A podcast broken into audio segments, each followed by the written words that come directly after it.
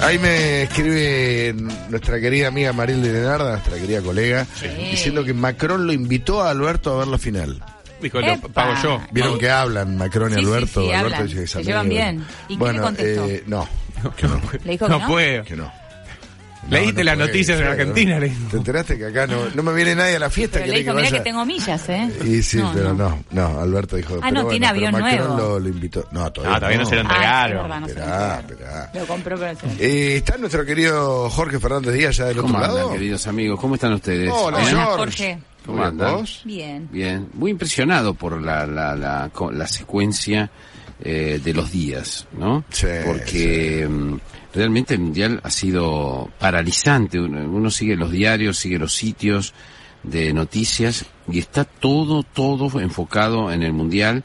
Eso, le digo a la gente, que la gente cree que eh, los periodistas eligen eh, eligen todo, digamos, ¿no? Eh, el- No, eso también lo cree, elige, lo cree el kirchnerismo, ¿no? Que, que mirá, mirá lo, mirá lo que instalan los medios de comunicación. Si No, la gente no, eh, no votara minuto a minuto, segundo a segundo a veces, eh, si no se metiera en los temas determinados, eh, les puedo asegurar que, por ejemplo, eh, estaríamos hablando de en los sitios estarían hablando de economía, de política. No es una decisión de los medios de comunicación, sino un- eh, es una decisión de los lectores. Los lectores están en modo mundial, se han desenchufado de la realidad. Por supuesto que hay gente que nos está escuchando, que, que incluso gente que me ha criticado por cómo ayer me metí en el fútbol, me ha criticado a mí.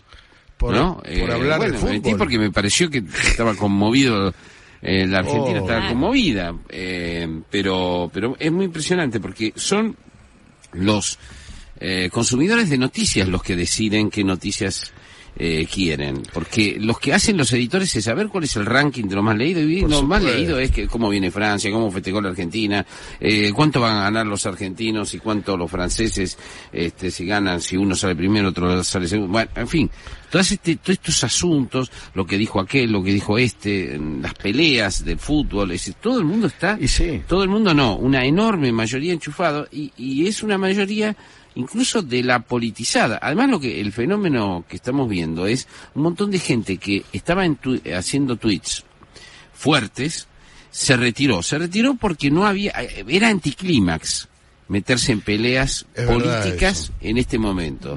Eh, no con- no conviene primero porque no tiene repercusión. Se tirás agua al mar.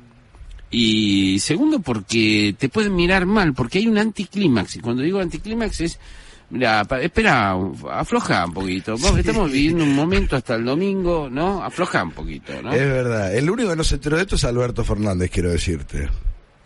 No, no, y bueno, y algunos otros locos como nosotros también, pero, pero, eh, pero Yo ayer ¿qué- comenté que había barra bravas Sí. en la cancha y, y tam- inmediatamente me llovieron un montón de mensajes. Eh, pará, viejo, pará, no es que ganó la selección. Sí, no sé. Agua fiestas. Pero los barra bravas estaban en la cancha. Sí, Bueno. sí. Eh, pero bueno, me parece que este este modo mundial es el que percibe. Yo digo, bueno, ahora ahora en los apuntes les voy, a, les voy a hacer algunos Uy, alguna- qué lindo. algún- Dale, dale, algunos dale. comentarios. ¿eh? Hay que lidiar entre lo que uno siente que es importante y lo que genera interés. Es- forma parte también de, de, to- de eso, nuestro juego y nuestro trabajo. George, vamos a las noticias y a la vuelta a los apuntes. Dale.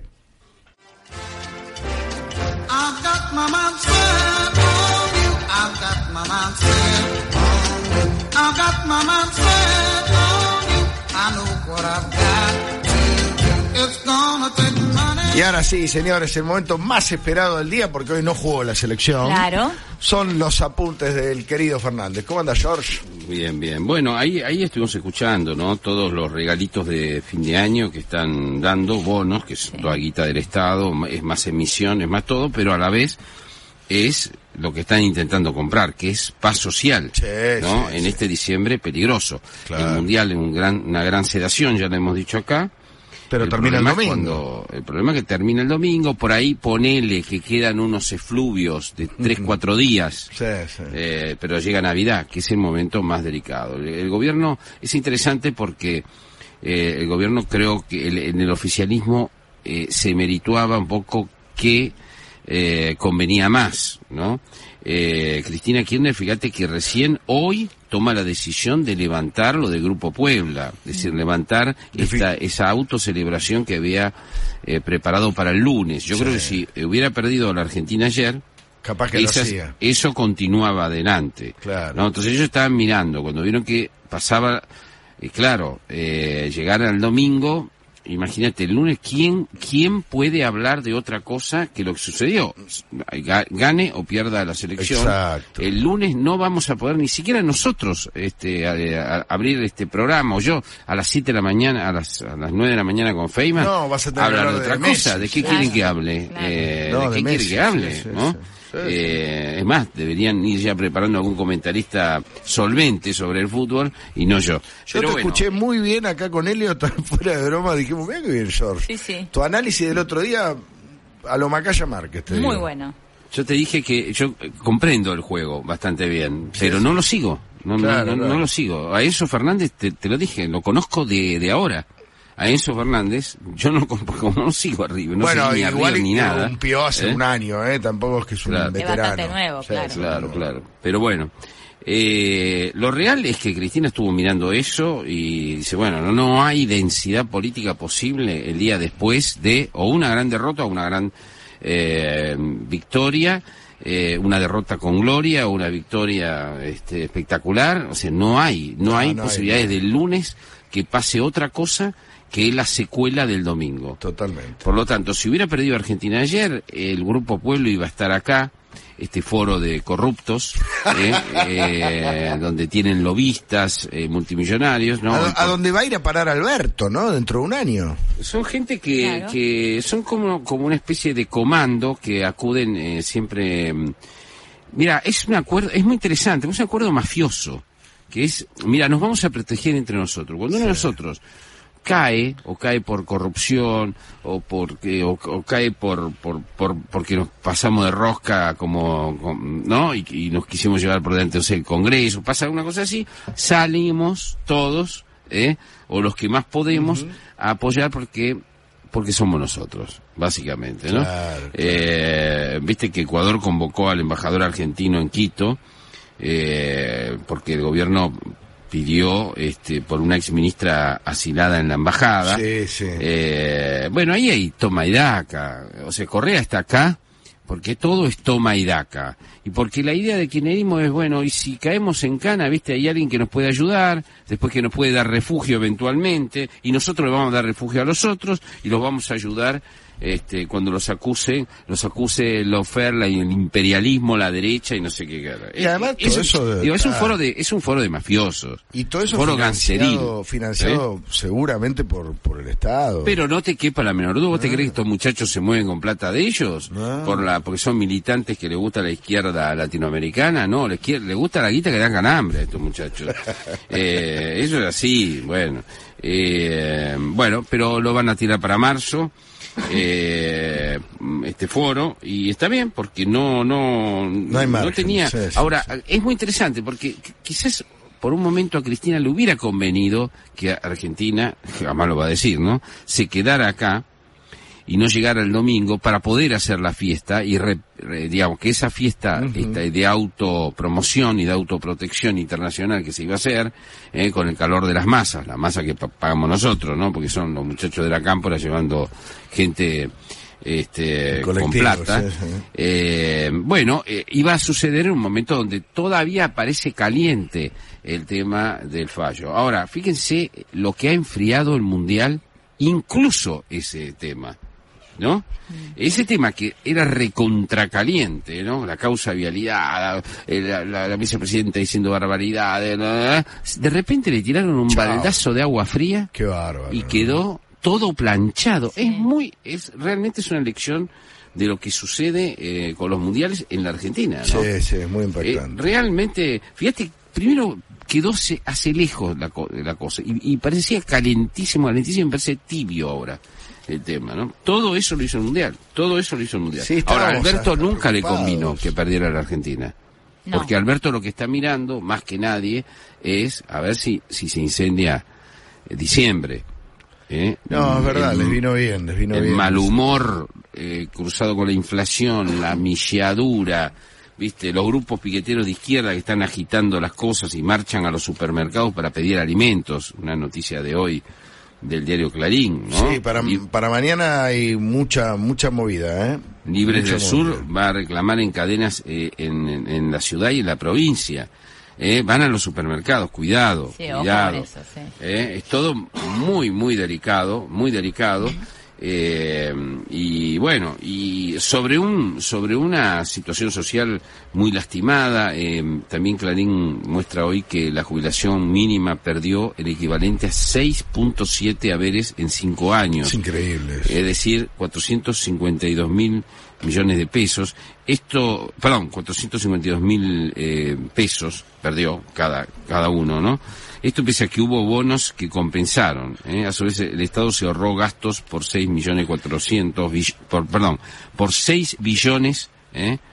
punto cuatro. Y ese es el ajuste que ahora se está Este es el ajuste que hay por debajo, Sí, sí, sí. pero bueno, eh, claro, los jubilados no salen a marchar, no queman Llantas, eh, llantas, no cortan, no cortan nada. Eh, es una situación delicada. Me parece a mí que intenta el gobierno que pase lo, lo más posible, que se llegue al, se llegue a, enero. Enero la mitad de la gente cree que la mitad de la gente creen ellos que se van de vacaciones. Yo creo que no se van no se va tanta gente porque está claro que no hay guita para, para viajar eh, esta vez y, y además están los cortes de luz, el calor, la milladura, es un momento delicado. El Mundial realmente les ha venido muy bien para eso. Es también interesante lo que vos decís, Tato, que si Macron lo invita a Alberto a Sí. ir y Macron no, eh, y Alberto no puede ir. No puede ir. No puede ir. No es que no quiere ir, no puede ir. Y no puede ir porque no tiene masa crítica para ir. Porque la situación de la, de la Argentina es muy delicada porque lo que se vio hoy es increíble. Es decir, el propio, como ustedes contaron, el propio Guado de Pedro, ministro del Interior del gobierno, Le, le faltó a la fiestita. no fue a la fiesta que se producía ahí, al propio go- gobierno. Es decir, el gobierno hoy parecía festejándose a sí mismo eh, unos, unos náufragos, digamos, eh, en, en un pueblo fantasma, digamos, ¿no? Eh, es decir, eh, mm, a, a tal punto esto es de una irregularidad y de, un, de una situación quebrada, que parecía un pueblo fantasma el gobierno. Sí, sí. ¿Entendés? Tremendo, tremendo. ¿Te acordás de esos pueblos fantasmas donde pasaban rodando los arbustos Sí. redondos? Eh, Fardos. fardos. ¿no? Los rollos, sí. Claro. No, lo- los que los llevaba el viento, ¿no? Esos, sí. eh, mm, eso parecía hoy el gobierno. es de una irregularidad todo esto, que el ministro del Interior no pueda estar al lado del presidente cuando se cumplen tres años de su propio gobierno, que esté dentro de la Casa Rosada y no vaya a poner la cara. Es de un grado de irregularidad. Que le falten todos los gobernadores. que le falten los gobernadores, que parte de los ministros no vayan, que, que el, el kirchnerismo no quiera poner la cara ahí, el kirchnerismo duro, que él tenga que salir solo, que haya butacas vacías Ay, en un es festejo terrible. realizado Sí, por el sí. propio gobierno. Eh, es una situación, nosotros ya lo tomamos como algo normal. Sí, digamos, pero es ¿no? es súper irregular, como decís vos. Súper irregular. Y, y Cristina, claro, lo ve en esa foto, como decía Spillman, eh, con Fabiola, con, con, con el perro, eh, disfrazados de, De Messi, de hincha, ¿no? Y se vuelve loca, se vuelve loca, se vuelve loca porque yo creo que ella cree que el gran culpable de todo lo que le pasa es él Claro. el gran culpable, ¿no? Después ella inventa mañetos, inventa cualquier cosa por fuera, pero él, ella, además cuanto pasan los días, más se da cuenta que es él el problema de ella. Y es, y, y para él, y ella fue el problema, el principal problema de él. No fue Mañeto, ni los periodistas, No, ni la oposición, ni nada. El, primer, el principal problema para Cristina Kirchner fue, en estos tres años, Alberto Fernández. Y el principal problema para Alberto Fernández fue, Fue Cristina Cristina. Kirchner. Claro. Totalmente. Y esto es tremendo. Y esto da como resultado este fin de año donde el presidente preside un pueblo fantasma eh, disfrazado de, de gobierno. ¿no? Es impresionante, es realmente impresionante. Qué buena imagen, qué buena bueno, imagen. Este, acá está, hasta acá más o menos llegamos. Extraordinario, amigos. Lo demás lo voy a decir en, Nos vamos, empezándolo bien. nos Dale. vamos con los fardos al viento y nos reencontramos mañana, querido George. Un abrazo Un grande, a los tres. Chao, chao.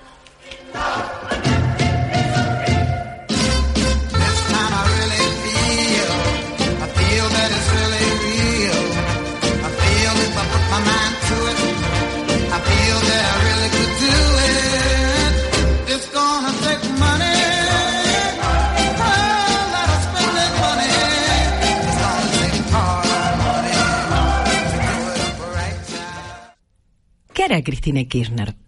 Pasan los años, cambian las estaciones, estallan las guerras y aquí estamos, siempre haciéndonos la misma pregunta. Algo está mal. Es un sistema democrático sólido. En un sistema democrático sólido, la pregunta no tendría sentido. La respuesta sería obvia, gritada la ira, descargados los nervios, contratará a los mejores abogados, apelará a la Corte de segunda instancia, preparará una defensa convincente. Si puede, si tiene argumentos. Amén. Así funciona el Estado de Derecho, así suele pasar, así lo hizo Silvio Berlusconi en mi país, por citar un caso. ¿Tenía razón alguna para sentirse perseguido? Las tenía, y en muchos casos fue absuelto. ¿Fue también condenado? Lo fue, y cumplió la pena. ¿Qué más podía hacer? Me gusta pensar que eso es lo que hará Cristina Kirchner, pero lo dudo. Ojalá me equivoque, pero si en muchos años de estudio he entendido algo de la mentalidad peronista, si no he perdido el tiempo tratando de descifrar la visión populista del mundo, supongo que hará lo contrario. Me imagino que intentará jugar el rol de Cristo. Así es, de Cristo. Nada menos, nada menos. Se hará pasar por Cristo crucificado, por quien lleva la cruz para salvar al pueblo. Utilizará símbolos religiosos para lanzar al pueblo de Dios contra las instituciones de los fariseos. ¿No dijo que la Virgen la había salvado del atentado? ¿No exhibe un rosario al cuello? ¿No vive en un santuario? ¿No tiene unos cuantos religiosos dispuestos a beatificarla? Confía en tocar así una fibra sensible y profunda de la cultura popular. Especula sobre la fragilidad del vínculo entre el pueblo y democracia. ¿Con qué fin? La resurrección.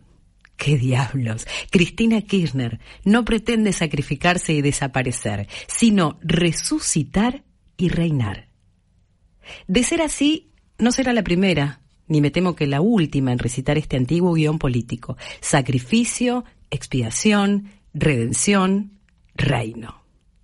Funciona de maravilla en países de profunda herencia religiosa refractarios a una visión secular del mundo. No hay líder populista latinoamericano que no lo haya empleado. Fantasía cero. Eva Perón, por ejemplo. ¿Por qué no? Si estaba rodeada de astutos clérigos. Seguro que Cristina Kirchner la tiene en mente. ¿Alguien sigue creyendo que el día del renunciamiento fue de verdad montado para renunciar? Al contrario, la CGT reunió al pueblo para rogar a la mártir en la cruz por los militares que la vetaban que se candidateara de todos modos. La renuncia fingida era la premisa de la resurrección verdadera, ungida por el pueblo.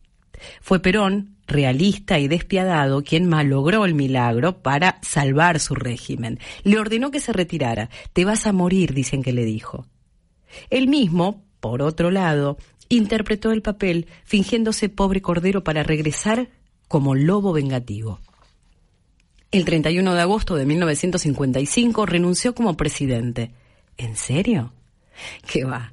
Como se esperaba y él anhelaba, el pueblo peronista le impuso permanecer en el poder, desde donde dio el más violento de sus violentos discursos. Cualquiera que sea descubierto intentando atentar contra la autoridad, dijo, podrá ser muerto por cualquier argentino, y luego, por cada uno de los nuestros que caigan, caerán cinco de ellos. Incluso Fidel Castro, créase o no, renunció a todos los cargos. También él, en el papel de Cristo, se inmoló en la cruz llamando al pueblo a que lo liberara. Sabía lo que estaba haciendo. Había crecido a pan y Biblia.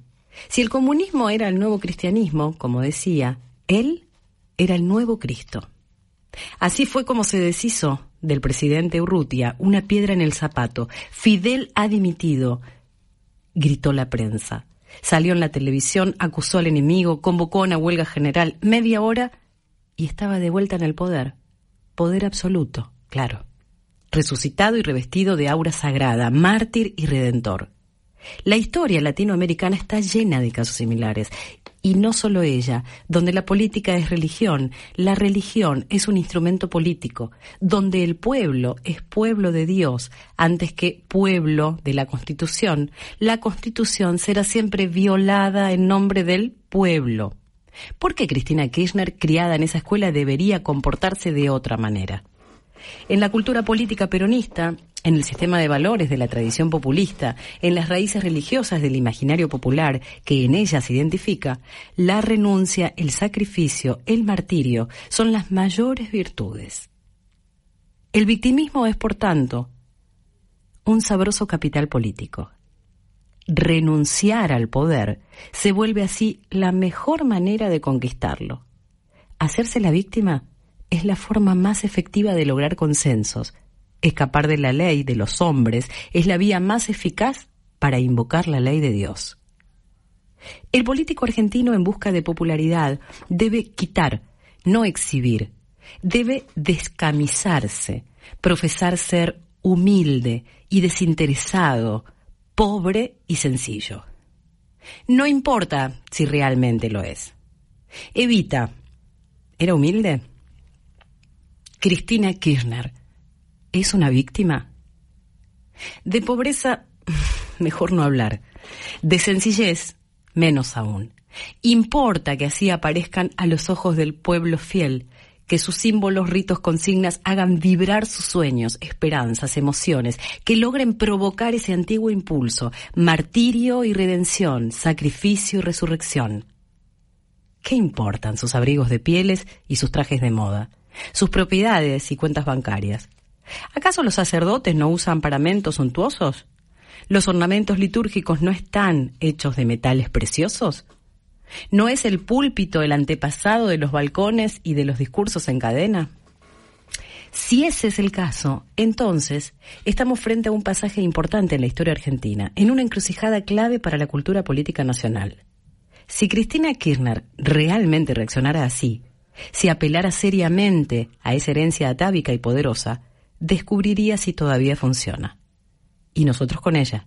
Sabríamos si el pueblo que ella invoca sigue existiendo, si todavía es numeroso y ferviente, creyente y devoto como para seguirla más allá de las columnas de Hércules de la legalidad democrática. No creo que le aguarde la suerte de Janio Cuadros. Dejó por sorpresa la presidencia brasileña en 1961 invocando su predestinación cristiana.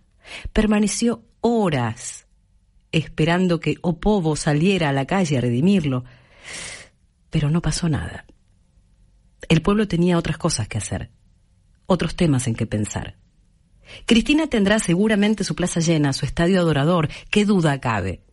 Pero si todo se acabara ahí, si la ley siguiera su curso y las elecciones le dieran un castigo, también tendría que preguntarse como cuadros, ¿dónde está el pueblo? La era comenzada en 1945 podría entonces considerarse finalmente cerrada.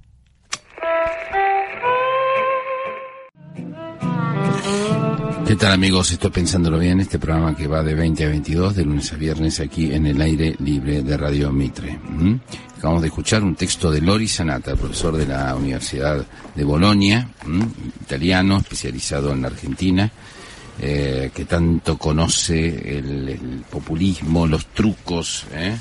la victimización, la autovictimización, que es un fenómeno de época, como todo el mundo se cree víctima de algo, eh, cuando alguien se victimiza produce un- una especie de grado de identificación, ¿no? Y ese es un, un truco de los populistas muy, muy claro.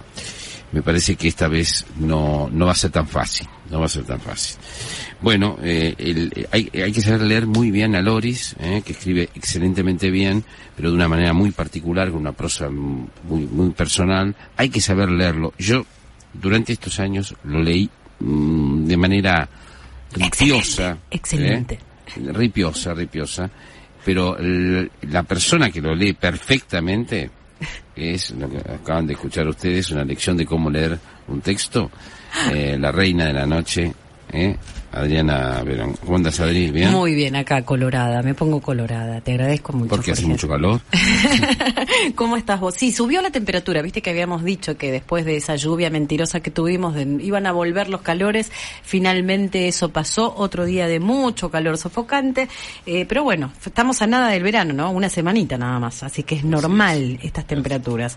Eh, se vienen con máximas de 30, 27 para el sábado, el sábado, el sábado, el domingo máxima de 30, Jorge. Tremendo, ¿eh? Tremendo. Tremendo, Bueno, no hablemos del fin de No semana. hablemos de eso, no hablemos de eso. bueno, eh, Negri, eh, eh, a las 21 horas eh, eh, va a estar en este programa eh, Ricardo Gilavedra, eh, que acaba de escribir un libro muy especial, que son sus memorias sobre el famoso juicio eh, a, a los comandantes. Se han preparado para interrogarlo, pero tremendamente, señor Miguel Guñac y el señor Marcelo Birmacher. Eh, así que va a ser una nota imperdible. Y usted, nueve y media, nos va a regalar algo especial. ¿Qué Sí, es? algo especial. Es una producción que hice especialmente porque estamos con la fiebre del Mundial. Sí. Digo, Argentina en la final. Lo habíamos soñado, lo habíamos pensado y relacioné el fútbol con la música y esos artistas que le cantan a su pasión. Fue- son muchos los artistas que le dedican canciones al fútbol. Serrat, por ejemplo, Andrés Calamaro, Jorge Drexler. Si tengo que nombrar, es extensísima la lista, pero me quedé con uno. ¿Sabes con quién? Con Joaquín Sabina.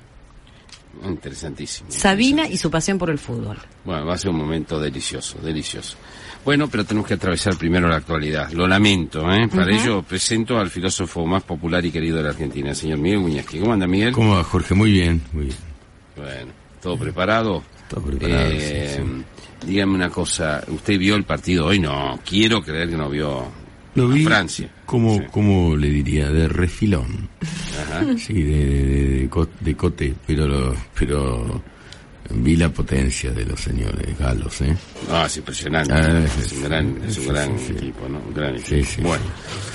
bueno, muy bien. Va a ser una, va a ser una, un domingo eh, caliente en todo sentido de la palabra. Vamos, esperemos que salir bien parados de eso. Bueno, eh, está con nosotros el señor, eh, un señor se ha dedicado al emprendedorismo, ha pasado por la, una falsa crónica futbolística, eh, siempre ha estado en peligro y no se ha puesto en peligro. Es una lástima que borroné el hecho de ser uno de los grandes cuentistas argentinos eh, y un orgullo para nosotros siempre tener esta mesa, pero últimamente hay que cuidarse, por lo menos legalmente, de él. Me refiero al señor Marcelo Birmacher. ¿Cómo anda, Birmacher? Hola, George. No me diga que lo emascularon. ¿Cómo le va? No, no, no. Eso, eso le pasa por andar con regímenes Claro. eh, de que son democráticos de hace cinco minutos, ¿no? Si le sirve de consuelo, le digo que los gatos cuando los castran Sí. tienen un promedio de vida mucho mayor. No sé, Birmacher, es que... Bueno, me alegra mucho. Fue eh, un ensayo esto, Sí. Un acting, porque me estoy preparando por si llega a ocurrir. Y eh, me habían dicho lo que dijo Miguel de los Gatos. Tampoco se pierde mucho si ejecutan, si ejecutan la pena. Eh, yo me estoy tomando el palo a Córdoba mañana y ahí tengo inmunidad diplomática. Eh, no voy a revelar el, el país eh, en el que me- del que me desvinculé. Me están amenazando con uno que se parece a Idi Amin. Tienen contactos con los peligrosísimos guerrilleros Mau Mau, pero no es ese país de donde viene el- la posible. No es una amenaza, es un cumplimiento fuera de lugar de la cláusula de un contrato. una fatwa, Una fatwa africana en este caso, Ah, en este caso africana. que lamentablemente tiene punto de contacto con la otra. Sí. Eh, pero Jorge, yo Yo no, no lo quiero no lo quiero amedrentar, suelen cumplirla. ¿eh? Lo sé, lo sé. Ahora, esta gente tenía eh, una gran rivalidad con Francia porque fueron colonia francesa. Están muy entusiasmados con el tema de que Argentina le gane a los galos, derrote a Asterix este domingo. Y por última vez le pido, yo no le digo que relate. Eh, Miguel ya le expliqué porque Miguel está un poco preocupado. Sobre Miguel no va a caer la misma pena que me están amenazando a mí. Es solamente prisión lo que le puede llegar a, a ocurrir a Miguel. Ahí en África. ¿eh? Una prisión africana, sí. contento, Sí, ¿qué pasa? Es una democracia. ¿Vas a tener derecho a un abogado que es también el hechicero de la tribu? No. Claro. Dios mío, Dios mío. Y bueno, una palabra suya, Jorge, me puede salvar. Para este domingo, un comentario. No, no. Bueno, le pido, por favor, no me involucre. Ya le dije, no me involucre, por favor. Dígame una cosa. A Córdoba. ¿Cuándo va? Va mañana, pero es ¿cuándo es el, el espectáculo? El último espectáculo del año. Así es. Salgo mañana en la noche, después de pensándolo bien, me voy para Córdoba y el viernes a las 9 de la noche en Córdoba Capital, el último show del año 2022 de Birmacher se hace cuento en vivo, con Guillermo Slade cantando entre cuento y cuento, va a ser en el Teatro La Llave a las 9 de la noche y las entradas se consiguen en teatrolallave.com. Igual usted va a leer el viernes, va a dejar este, el, Por supuesto. el cuento de viernes. Antes que me agarren los africanos, dejo todo preparado. Claro, Bueno, muy bien, muy bien. Lo perdonamos entonces. Bueno, vamos a hacer una pequeña pausa, Negri. y Vayamos, nos metemos Jorge. un poco con la, con la información más eh, actual, ¿eh? Perfecto. Que ocurrió por lo menos aquí en la Argentina. Ya volvemos. Call her Firefly, cause oh my, she radiates moon glow. Wants none of that noon glow. She starts to glitter when the sun goes down about eight. Bueno, muy bien. eh, hoy se cumplen tres años, tres años de gestión de, de Alberto Fernández, ¿no? Eh, hubo un, una especie, como decíamos recién en el pase, una especie de acto, bueno, un acto eh, organizado por el gobierno, donde no fue gran parte del gobierno, donde no fue el kirchnerismo duro, no fue ni siquiera el ministro de Interior, Guado de Pedro, como contaba Tato Yang hace un rato, eh, en algo que, que se pareció un poco a un pueblo fantasma, digamos, ¿no? Eh, una situación que escenifica el grado de patología al que se llegó en esta coalición gobernante, eh, que no termina de largar, no sé, Cristina Kirchner no hace, no hace que Guado de Pedro se renuncie y se vaya a su casa, eh, que sus muchachos dejen las cajas principales, eh, los servicios de inteligencia, la FIP, eh, to- to- todo lo que tienen, no lo, no lo larga, pero tampoco le pone consistencia a su propio gobierno. En estos tres años, claramente el principal enemigo de Alberto Fernández fue Cristina Kirchner, el principal enemigo, opositor, ¿eh? Eh, y, de Cristina Kirchner el principal enemigo fue eh, eh, fue Alberto y, de, y, y viceversa, digamos, ¿no?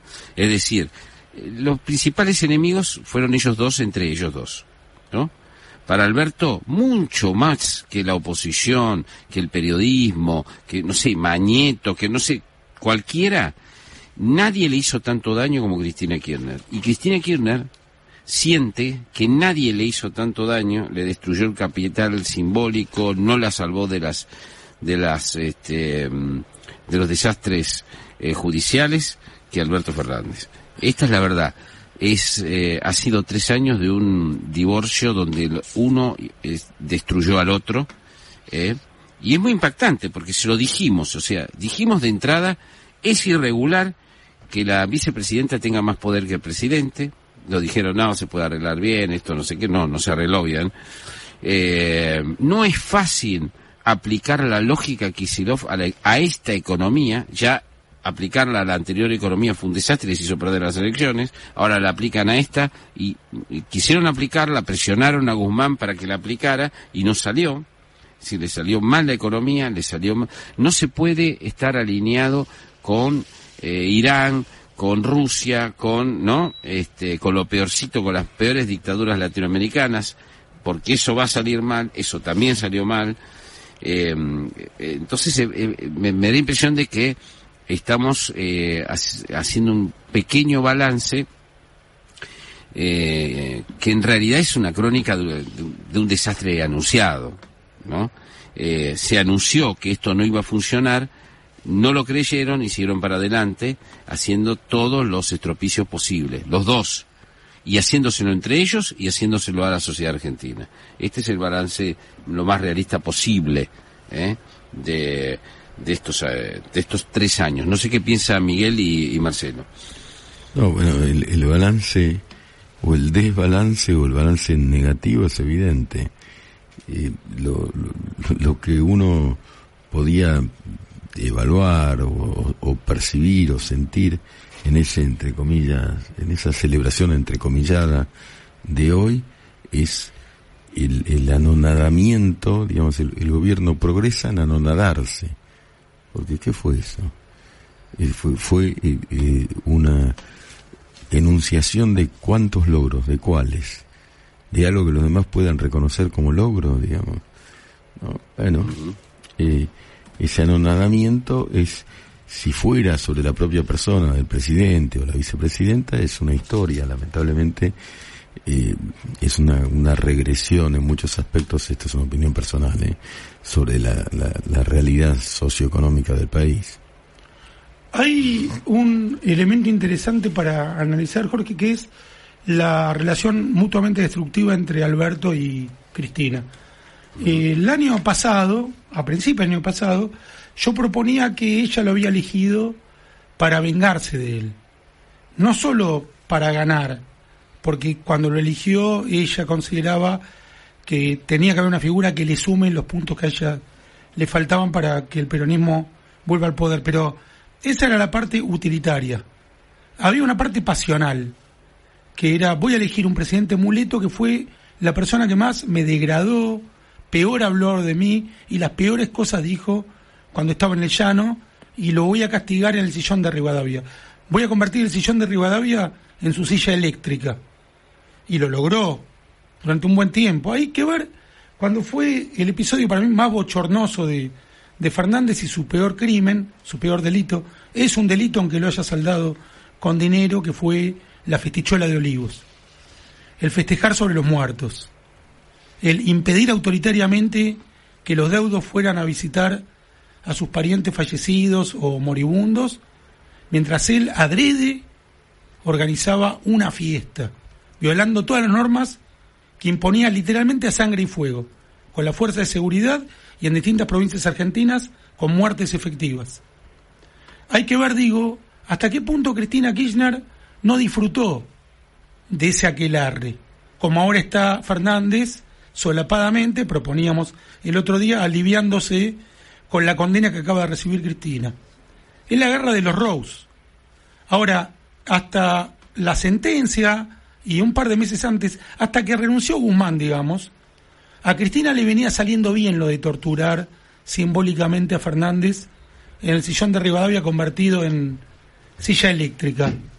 Después de la renuncia de, de Guzmán, se le empezó a tambalear el tablero y con la sentencia se le cayeron todas las fichas.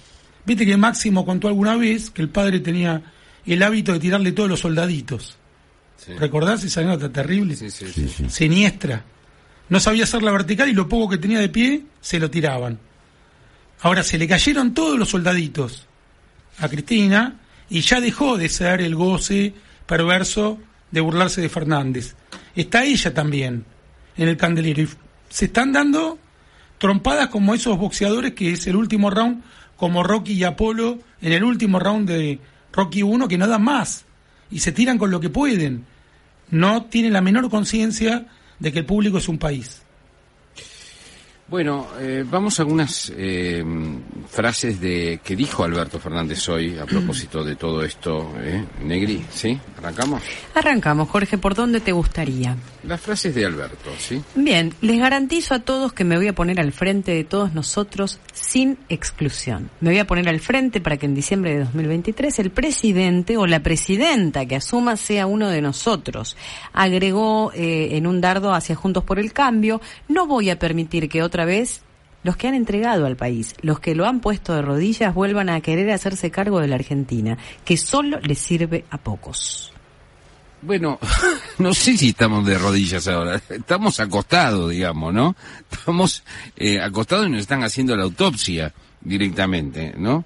Eh, bueno, es impresionante, los que han entregado el país, entregado el país, estos devastaron el país y estamos liquidados. Bueno, él se va a poner al frente de todos eh, sin exclusión para garantizar que si Alberto Fernández tiene 10% de imagen positiva, o 12% de, inte- de intención de votos, quiero decir, eh, se va a poner a, a disposición de qué?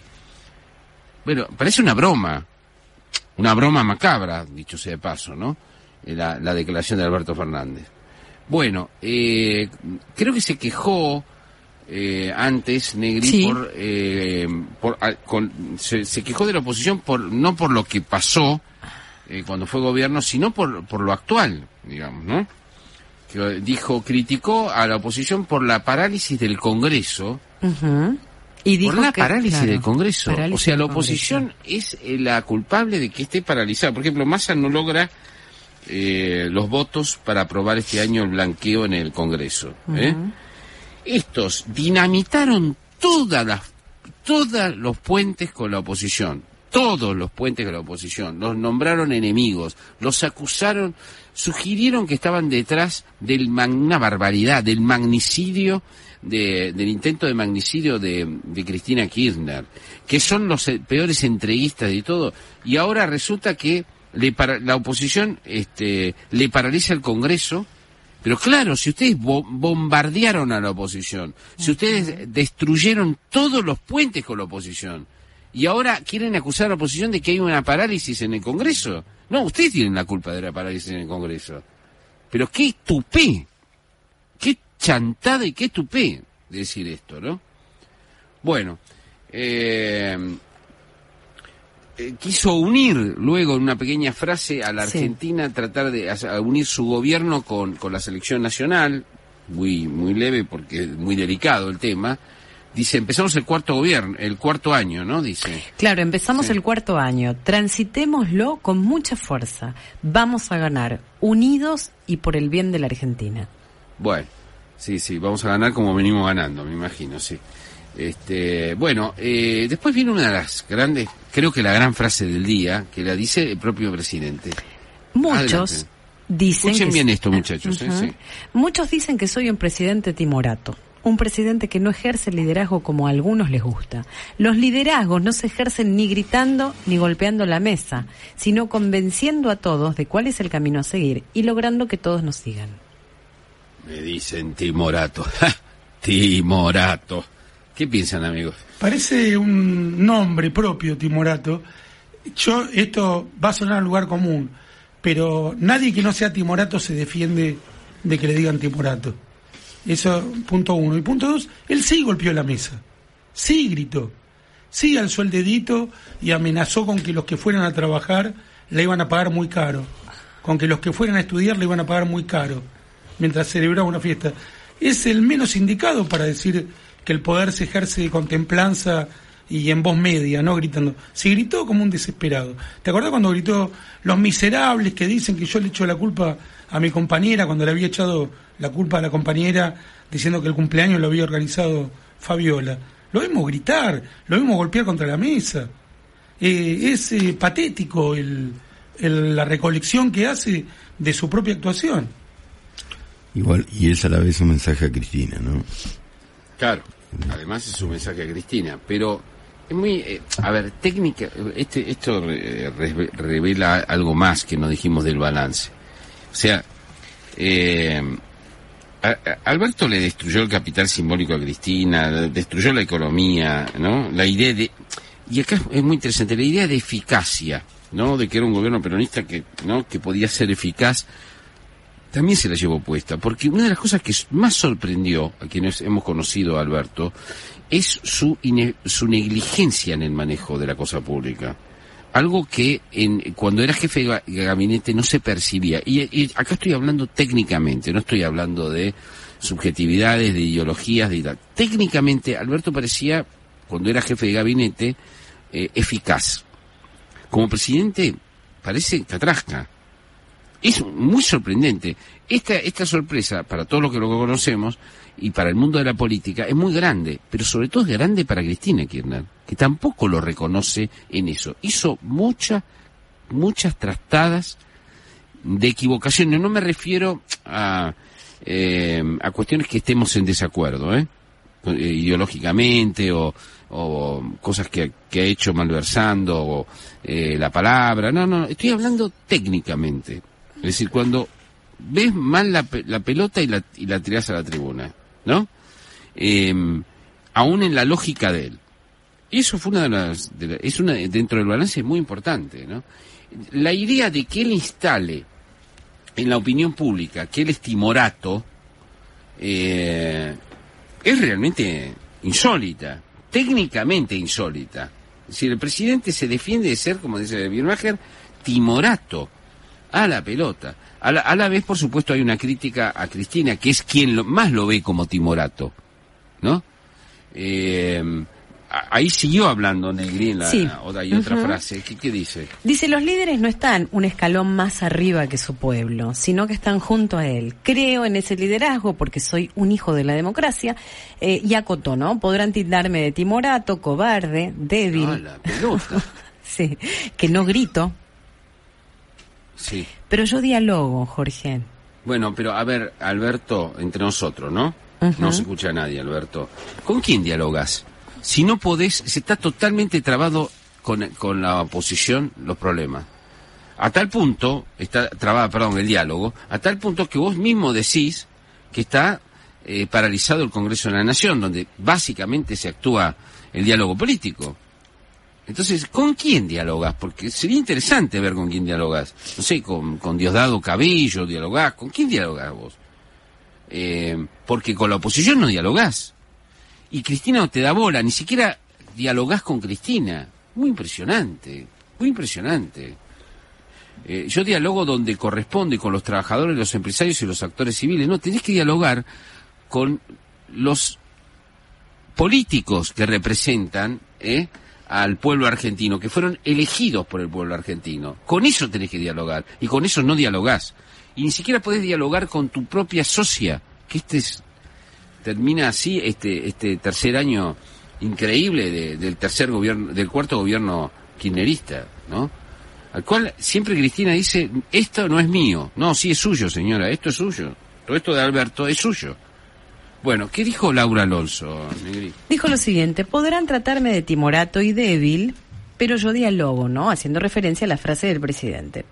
Eh, el que no gritó, encerró, negoció con las vacunas, dice, negoció las vacunas con sus amigos. Para mí no es ni débil ni timorato, es flor de cínico. Bueno, se postergó, como dijimos hace- recién en el pase, el- lo del lunes. Era obvio Sí, que el lunes no se podía hacer nada, porque pase lo que pase, el domingo gane la Argentina o pierda la Argentina, no se va a hablar de otra cosa el lunes en la Argentina. Digamos la verdad. Eh, ya casi no se puede hablar de otra cosa, imagínense lo que va a ser el día después, del domingo, ¿no? Con lo cual se tenía que hacer un encuentro en el CCK, iba a estar el Grupo Puebla, que son este foro de corruptos lobistas este, que se que se hacen favores mutuos ¿eh? de la supuesta izquierda latinoamericana, que en realidad es un grupo de, de, chantas, de chantas, por, por, por, lo- por decir algo suave, digamos, ¿no? Bueno, y después le estaban preparando una especie de 17 de octubre a la presidenta, a la vicepresidenta, eh, también lo cancelaron porque no hay clima para eso, no hay clima para eso, se viene encima Navidad, el, y el gran, la gran preocupación del gobierno que anda haciendo regalitos de último momento, de bonos, bonos y cosas por el estilo, es que no pase nada en este mm, diciembre delicado. Y después hay un Winston Dunhill, que es Sí. este, que es un tuitero, feroz tuitero, y muy buen tuitero muchas veces. Pero bueno, lo elegimos porque eh, algunos digamos, representa lo que piensan muchos tuiteros este, en las redes sociales sobre este, sobre lo que lo que dice Alberto, ¿no? ¿Qué, qué, ¿Cómo es el tuit de, de El posteo es el siguiente. Dice Alberto que va a hacer lo imposible para que no vuelvan los anteriores. Balance tres años, dos puntos. 43% de pobres, 8% de indigentes, 50% de la población con planes, 87% de inflación en 11 meses, 300% de inflación en tres años, 110.065 millones de dólares de nueva deuda, 130.041 muertos por COVID. Bueno, lo, de lo del COVID, ponele que es más discutible, este, cuántos, cuántos muertos más, menos, habría que, habría que ver, digamos, ¿no? Pero lo otro no es discutible, ¿eh? 110 mil millones de dólares, ¿eh? Eh, pasado a dólares, por supuesto, que es como va a haber que pagarlos, ¿no? Eh, 43% de pobres, y sabemos que en realidad es el 50%, real. 88% 8% de indigentes, 50% de la población con planes, 87% de inflación en 11 meses. Todos calculan que va a ser 100 y que el año que viene va a ser superior a 100. ¿No? Y un 300% de inflación en tres años. Esta, estos son los datos duros ¿eh? que muestran una gestión absolutamente fallida. Eh, y bueno, no sé qué había para celebrar hoy. Eh, Alberto fue invitado a ir al Mundial a Qatar. Fue invitado por el presidente de, de Francia y no fue. Y no fue, y me parece que hizo bien, porque no tiene masa crítica ni cara para ir. No está la situación para que vaya. Esa es la verdad. Eh, y eso habla muchísimo de lo que pasó en estos tres años totalmente fallidos de la Argentina. Bueno, señores, hasta acá llegamos, ¿eh? Seguimos, seguimos ahora, no se pierdan la próxima nota que viene, que es este eh, Ricardo Gilavedra, este, un prócer en serio de los derechos humanos y de la justicia argentina. ¿eh? Y después, quédense con la Negri, ¿eh? que viene el, el- el deporte, el fútbol y la pasión musical, ni más ni menos. ¿eh? Un abrazo para todos, eh, vamos al Mito Informa primero y volvemos, dale.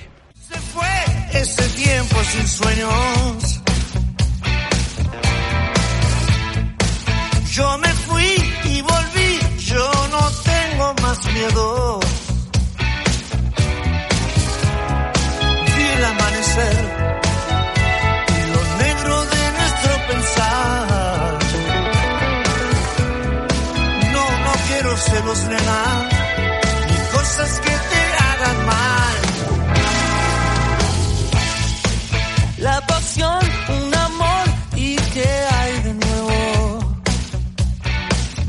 Siete minutos ya de las nueve de la noche, recién lo anticipaba, ¿no? Jorge Fernández Díaz, eh, en el momento de, la despedida, que íbamos a hablar, a conversar con un verdadero prócer de los derechos humanos. De esa manera eh, lo definió Jorge. Y lo tenemos del otro lado de la línea a Ricardo Gil Lavedra. Buenas noches, bienvenido. Adriana Verón acá lo saluda, con Miguel Guiñasqui, con Marcelo Birmacher. Buenas noches, ¿cómo les va? Muy buenas noches. Bueno, lo llamamos para hablar, eh, acá tengo a mis com- compañeros caballeros de la noche que estudiaron su libro, pero de, de, de principio a fin para hacer una gran entrevista acerca de la hermandad de los astronautas, eh, este libro que está presentando. Yo quiero empezar preguntando, primero, bueno, felicitándolo porque el lanzamiento de un libro siempre es una buena noticia. Y segundo, ¿cómo nació, en qué momento nació eh, la idea de empezar a narrar todo lo que pasó en el juicio a las juntas en 1985 y el porqué del libro, por, el porqué del nombre, ¿no? La Hermandad de los Astronautas.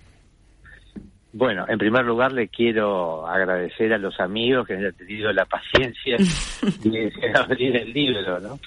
Este, bueno, yo creo de que cuando se habla del juicio de las juntas militares, generalmente se habla de su relevancia histórica, la influencia que tuvo en la transición democrática, el papel o que de qué manera determinó también al derecho internacional de los derechos humanos, pero generalmente nadie se pregunta cómo se hizo. Es decir, cómo fue posible que en 14 meses se pudiera hacer un juicio de características monumentales, de un tamaño extraordinario.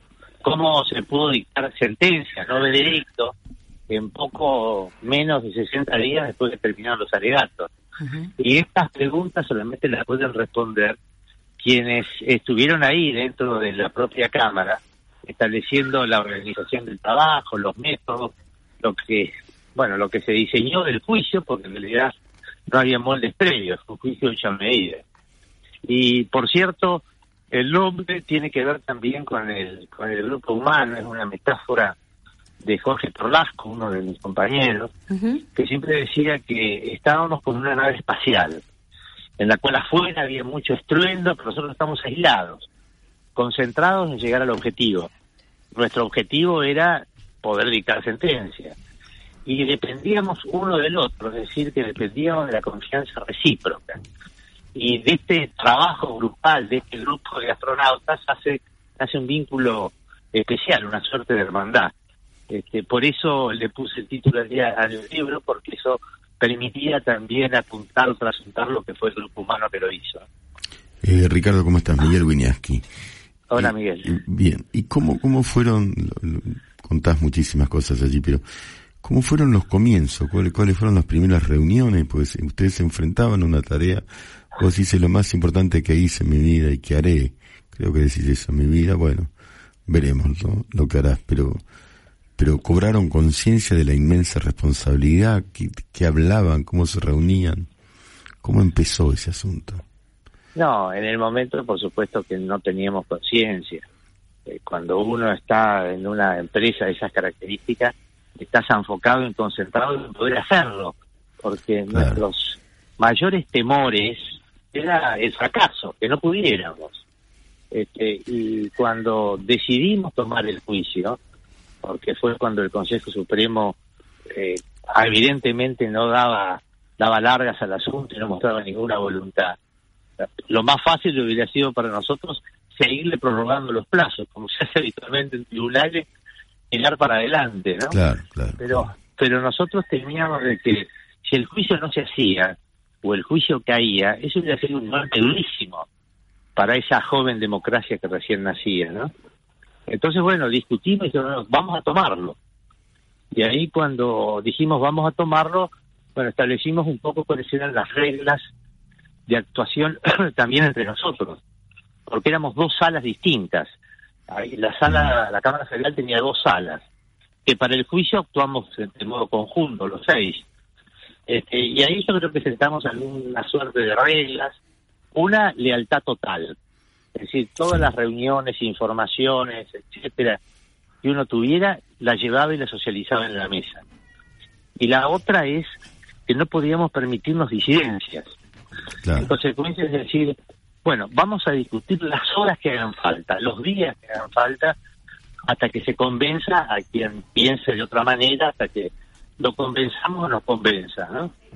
Y esta regla se cumplió, porque para cumplirla también hay que tener buena fe, ¿no? Sin duda. Con Estracera también tuvieron una conversación, ¿no? Es decir, o, o una, digo, pero no, no más, ¿no? Hubo ahí un, un acuerdo de no, bueno, de distancia, la distancia correspondiente. ¿Cómo, cómo, fue eso? Es- Estras- Julio Estracera era un fiscal de cámara como era tradicional en esos tiempos, en los cuales los fiscales eh, eran lo mismo que los jueces, incluso la carrera judicial uno la hacía ascendiendo de secretario a fiscal y de fiscal a juez, es decir, no estaban las carreras separadas. Y Julio venía a nuestros acuerdos, era nuestro fiscal de cámara, etcétera.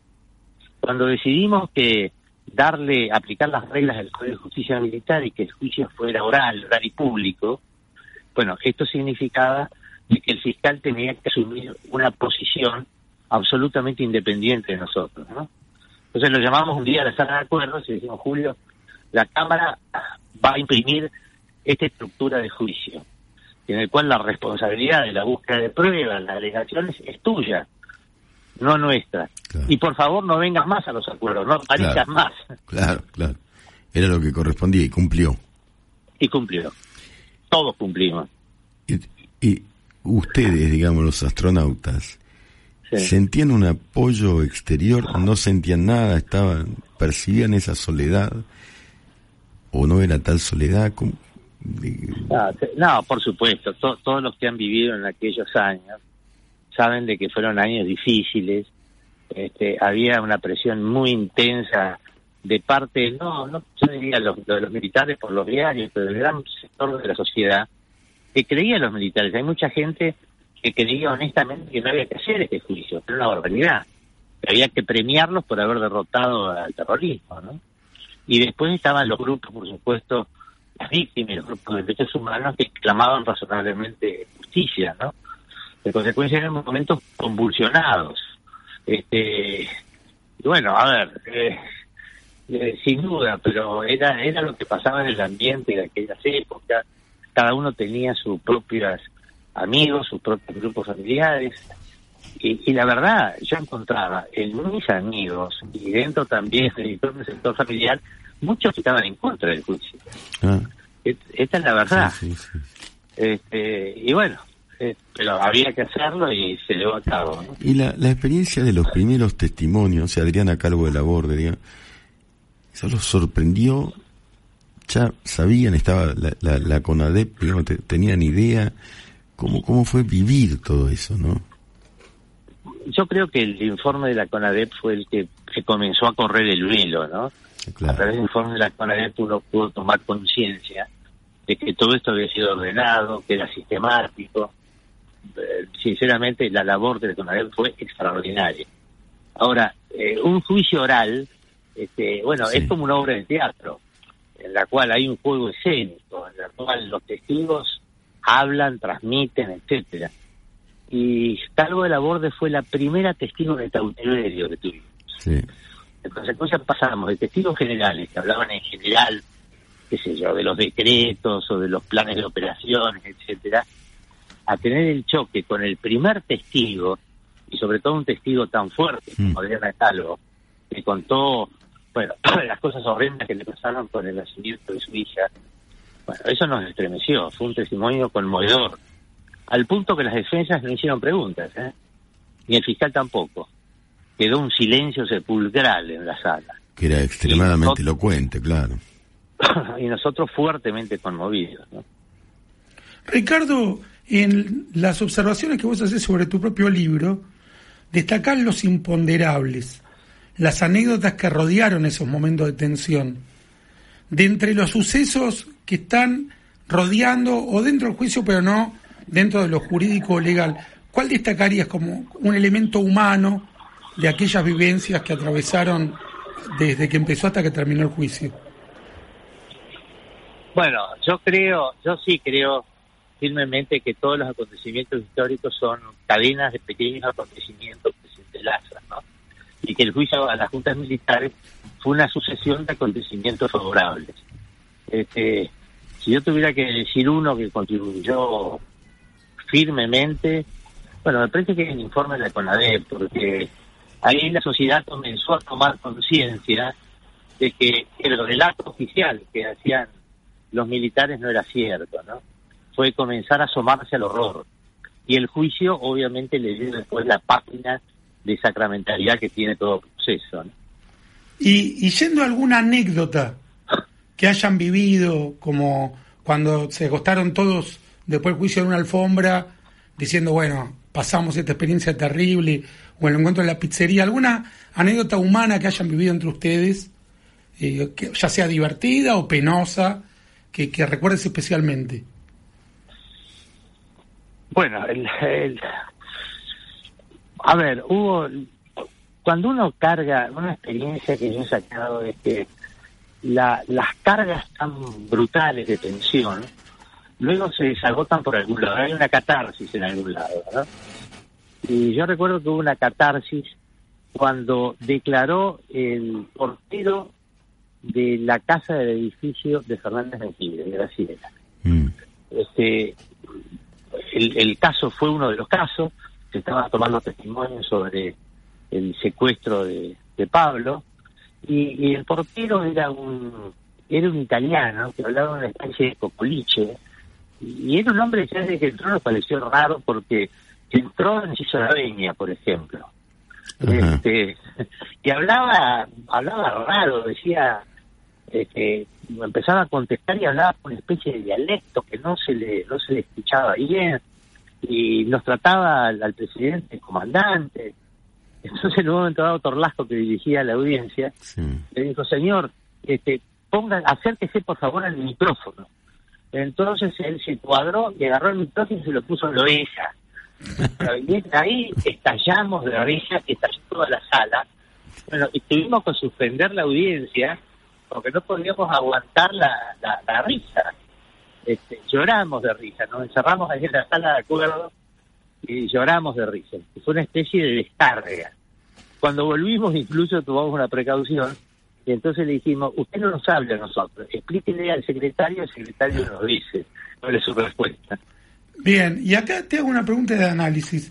Este juicio fue único, por lo menos en la historia del siglo XX, seguro, porque el, el de Nuremberg fue hecho afortunadamente por los vencedores en el terreno militar, pero no recuerdo ningún antecedente, vos que sabés mucho más que yo, por ahí me corregís, de una democracia desarmada que haya juzgado a, criminales como los de Videla, Macera y Agosti que estaban todavía armados. ¿Qué, qué elementos había en la sociedad argentina como para llevar adelante esta proeza? ¿Qué, qué destacarías de nuestra nación como para haber sido tan original en, en, esta, en este juicio a la criminalidad de la dictadura?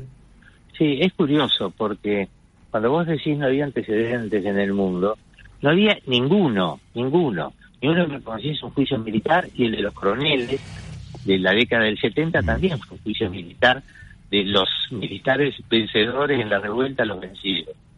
Este, pero no había ningún precedente que un gobierno civil o un tribunal civil juzgara crimen en un gobierno saliente. Este, y lo, corriente también en la Argentina era la amnistía.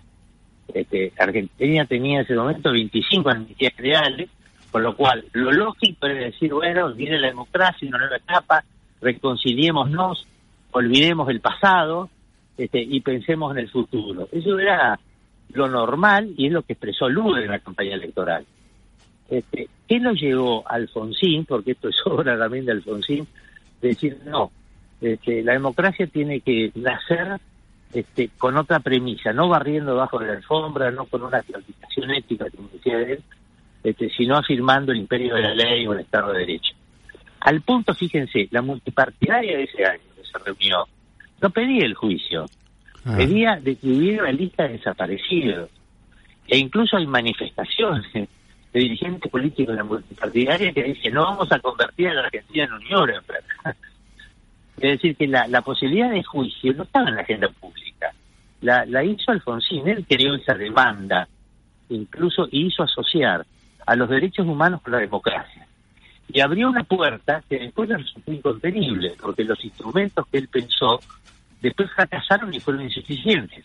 Y cuando él quiso volver a su plan original en Semana Santa, en el 87, ya pagó un costo político enorme, porque la sociedad ya había avanzado por esta puerta abierta, ¿no? Y demandaba entonces los juicios. Eh, eh, yo creo que ya te pregunté esto, pero pero vuelvo a hacerlo para, para esta audiencia de, mi, de Mitre, ¿no? ¿Cómo, ¿Cómo viviste en aquel momento y cómo vivís ahora las leyes de punto final y obediencia de vida? Bueno, en el- la ley de, de punto final no la viví traumáticamente porque en definitiva era tratar de dar un plazo para que la justicia se pidiera, ¿no? Claro. que salió mal, pero ese era... Y la obediencia de vida, te confieso que la viví mal. Este, Sí. Pensaba que era, que era innecesaria, que era una, una marcha atrás, eh, al punto que la Cámara se desarmó después de la creación de la ley. Ninguno de nosotros quedó en la Cámara a seis meses después de dictar la ley. Ahora, con el tiempo y mirado a la distancia, este, tengo una mirada mucho más benévola, ¿no? Mm. porque como como ha dicho Alfonsín también en, en su libro de memoria, este, el primer objetivo de un gobierno de transición es que no se le caiga la democracia, poder entregar el gobierno a otro. Y es posible que a lo mejor esa la, la sanción de estas leyes, bueno, permitió una subsistencia que años más tarde se rehabilitara en la etapa de justicia. Claro, definitivamente. Y con Alfonsín, ¿qué, qué vínculo tuvieron en ese momento, si es que tuvieron? ¿no? No, no lo conocíamos, Alfonsín. Claro. no lo conocíamos. Este, a quien nosotros conocíamos eran dos asesores de él, que eran Carlitos Nino y Jaime Sí. Malamud, que eran nuestros interlocutores habituales, ¿no? Este, por lo menos los que nos eran amigos nuestros y nos visitaban y, Sí. y funcionaban muchas veces con algún, una suerte de correo. Pero lo vimos una vez, Alfonsín, este, y esto fue el que, cuando estaban terminando los alegatos, creo, este, Carlos Nino vino y nos hizo una propuesta de que Alfonsín quería conocernos. Y entonces nos proponía un encuentro privado en la casa de él. Bueno, y esto lo discutimos muchísimo en la sala de acuerdo, Claro. porque era controversial. El negro Ledesma incluso dijo, no, no, yo no voy, todos vamos a ir a comer con el presidente, esto no puede ser. La verdad todos teníamos dudas, pero a la vez no lo conocíamos, todos teníamos curiosidad. Era Alfonsín, Claro, claro. era Alfonsín. Este, entonces dijimos, bueno, dijimos, bueno, ya tenemos decidido, porque yo creo que ya estábamos ya medio encaminados, no sé si fue la etapa ya previa a las, a las o en- culminar los alegatos y la sentencia. Este, no, no puede pasar nada mal, bueno, nos autoconvencimos y fuimos. Y la verdad fue una reunión social, bueno, quien lo haya tratado, este, Alfonsín trató, fue como tal, ¿no? Un tipo extraordinario, afable, cariñoso, nos llenó el ojo, nos preguntó mucho sobre el juicio y nos hizo un relato muy descarnado este, y tremebundo sobre la situación militar, ¿no? Diciendo que él creía de que tenía la, la democracia en riesgo, que se acostaba todas las noches sin saber que los que estaban cu- custodiando lo cuidaban o lo estaban vigilando. En fin, eso nos impresionó. Este, y bueno, y después nada más, terminó la reunión y nos fuimos. Impresionante. Y, perdón, posteriormente no volviste a entrar en contacto. No, Ah, Bien. tomé contacto con Alfonsín después, ya cuando me fui de la cámara. ¿eh? Claro, no como Porque camarista. cuando, cuando yo, no, claro, cuando me fui de la cámara yo comencé a trabajar, bueno, tenía un desasosiego, este, de que se había terminado una etapa, y bueno, esas cosas de, juventud. Carlos Milo estaba trabajando con el proyecto de reforma constitucional, entonces me zambullí en tratar de colaborar en eso. Este, y ahí sí comencé a tratarlo. ¿no? Y, de, de Nino, que, que fue tan importante, yo lo conozco por, su- por, por su obra, pero ¿cómo era personalmente, no? Esa muerte temprana y tan lamentable. ¿Cómo era él? ¿Cómo era hablar con él? ¿Qué se aprendía de él? ¿Qué compartían ustedes con él? Mira, este, era un tipo brillante, Mm. era un tipo brillante, de, de muy buenos modos, como son las grandes personas, un tipo modesto y humilde, eh, le gustaba discutir, pero discutir bien, es decir, argumentando, te escuchaba, te argumentaba, eh, y él eh, necesitó involucrarse en la transición democrática, ¿no? Era, un académico, Sí, y yo sí. produciendo incluso, ¿no? Este, un, un gran tipo, muy buena, yo tengo un recuerdo extraordinario y lamenté muchísimo porque murió en la en una etapa en la cual hubiera podido dar muchísimo más. Bueno, Ricardo, eh, te agradecemos profundamente por la hermandad de los astronautas y no solo por eso, sino por por lo que has hecho, pero antes, eh, Marcelo Vilmásquez quiere hacerte una última pregunta. Como fuiste protagonista destacado, Ricardo, hay algo que a mí me, me resulta curioso desde que presencié por primera vez por televisión el juicio. ¿Por qué Videla, Macera, Agosti y los demás acusados aceptaron concurrir al tribunal? Eh, ¿Por qué, diciéndolo creo que es literal, depusieron las armas y aceptaron las reglas de la justicia civil? Bueno, eh, Videla no aceptó nunca la jurisdicción, siempre decía que él debía ser juzgado por el tribunal militar y por eso este, no designó defensor y lo defendía el defensor oficial. Y el resto no tenían que aceptar, venían o los traíamos. Muchos estaban, estaban detenidos, o sea que los hacíamos comparecer, los traía la policía.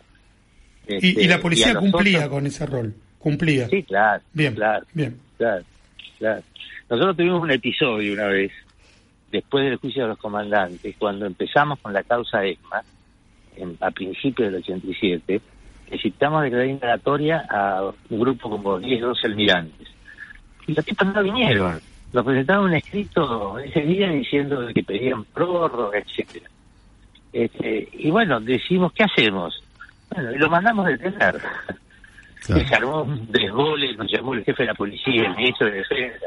Estaban todos abroquelados en el, en el, en el centro naval. El jefe de policía decía, pero mire, este, yo no puedo entrar con la policía al centro naval. Y digo, bueno, le dimos la orden, hay que traer a los tipos. Y al final los tipos vinieron a última hora de la tarde. Me dio defensa, etcétera. Bueno, ¿y qué hacemos con los tipos? Dijimos, bueno, ahora no los vamos a indagar y los mandamos a la alcaldía. Este, habrán, durmieron todos en el despacho del jefe de la alcaldía, etcétera, pero los tratamos como un imputado común, ¿no? Bueno, Ricardo, nuevamente, este, la gratitud, no solamente la nuestra, los que leímos el libro, sino de todos por aquellas acciones este, épicas y, y bueno, y nuevamente enfatizar la, la lectura de este libro que nos parece insolayable, porque, porque ahí está toda la historia y la real. Un abrazo enorme. Les Gracias. agradezco muchísimo. Un abrazo, Marcelo, Miguel. Hasta pronto, Ricardo. D'en Pelé i Maradona un prou. Di Stefano era un pou de picardia. Honor i glòria als qui han fet que brilli el sol del nostre futbol de cada dia. Tots tenen els seus mèrits, lo seu a cadascú, però per mi ningú com en Kubala. Es prega el respectable silenci que pels qui no l'han gaudit en faré cinc cèntims. La para amb el cap, la baixa amb el pit, la dorm amb l'esquerra. Travessa el mig camp amb l'esfèric enganxada a la bota.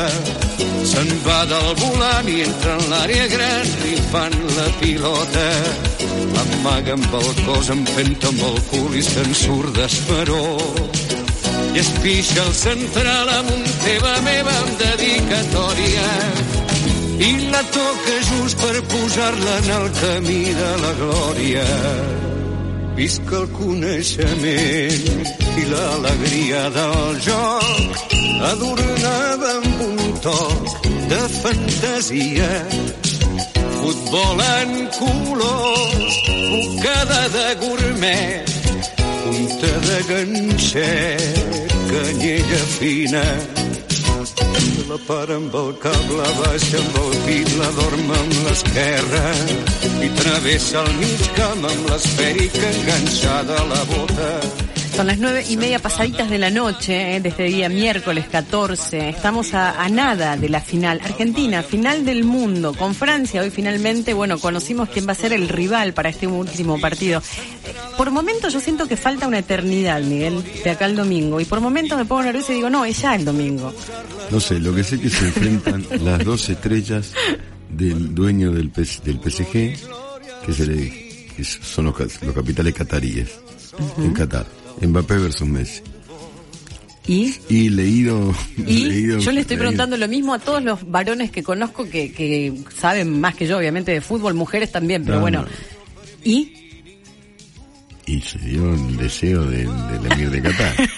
acaban de darme a mí la respuesta a este interrogante acá en los pasillos de la radio. ¿Qué te dijeron? Eh, estuve hablando con alguien del Mitre Informa. Primero no voy a revelar su nombre. No, no lo hagas. Le digo, ¿qué fuente pasa no. el domingo? ¿Qué va a pasar el domingo? Entonces me dice, se queda mudo, como vos en este momento. Porque no, no- es muy difícil, ¿no? Es muy, si yo le pregunto a Birmacher, Birmacher, ¿qué va a pasar el domingo, por ejemplo? Lo encuentro en un pasillo de la radio. O ahora lo sorprendo al aire mismo. Primero cuento lo, del, lo de, eh, no voy a decir el nombre.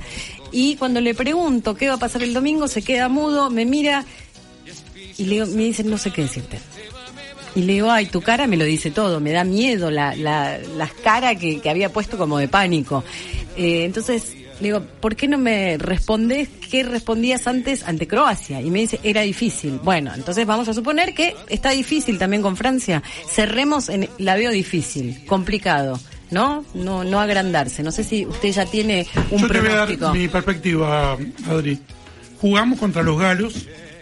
Tenemos que tener cuidado con la poción mágica, con que Obelix no nos fabrique un menir. Nosotros podemos poner a San Martín Belgrano y a Messi. Y lo importante es que aunque ellos juegan hace más de 50 años antes de Cristo, Argentina es una nación joven que va a ganar el partido el domingo. Bien, esta canción que estamos escuchando eh, es de Serrat, es una canción que él escribe, compone especialmente para Ladislao Kubala, que era un futbolista, era el ídolo de su infancia. Claro, Kubala, Kubala fue eh, considerado en una encuesta por, por los hinchas del Barça Sí. el mejor jugador de la historia del Barça. Ah, Jugó Messi en el Barça. ¿eh? un Messi era. O más, más que Messi. Bueno, por- fue Bueno, entrañable. comparaciones son- No, no, no, no, no lo sé, pero fue el gran ídolo de- del Barça. Fue como Di Stefano para el Real Madrid en aquel momento, ¿no? Caí en las comparaciones. Hoy lo escuchaba a Feynman que, que él estaba como cansado, expresaba su cansancio de escuchar esto del Messi maradoniano, ¿no? De Sí. compararlo con Maradona, que ya está, que Messi es Messi, Maradona fue Maradona, Sí. Eh, y recién caí en lo mismo, viste que te dije un Messi, quizás no comparándolo, pero bueno, el nivel de... de- No, era otro momento de en la- idolatría, en la, ¿no? historia del fútbol y, y- y era pr- profunda la devoción que Claro. suscitaba Kubala. Bueno, esta es la canción que le, que le hacía Serrat, Joan Manuel Serrat, también gran futbolero fanático del Barcelona, a Kubala. Pero yo traje canciones, en este caso de Joaquín Sabina, otro fanático del fútbol que varias veces, en distintas oportunidades, escribió canciones, compuso música acerca del Club de sus Amores. ¿Cuál es el Club de sus Amores? Todos lo sabemos.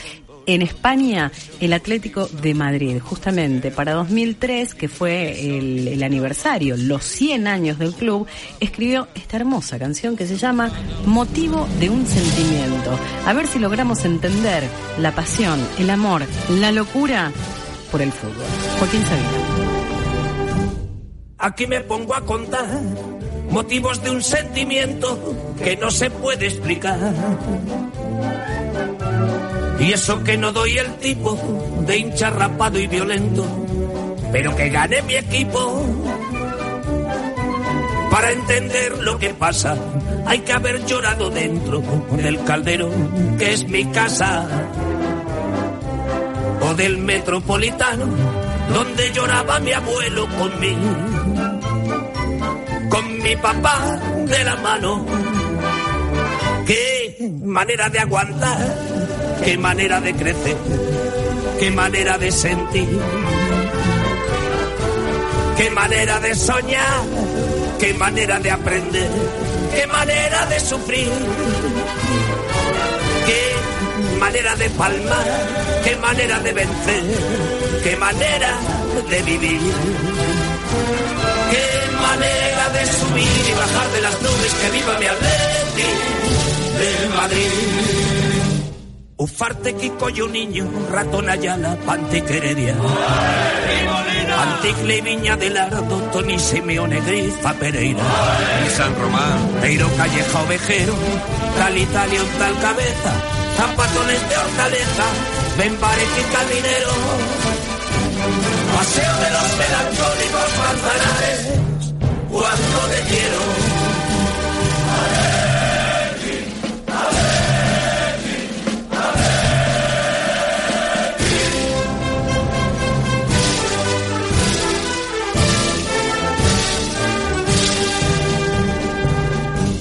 No me preguntes por qué los colores rojo y blanco van con mi forma de ser ni merengue ni marrones, a mí me ponen la raya canalla, canalla de los colchones.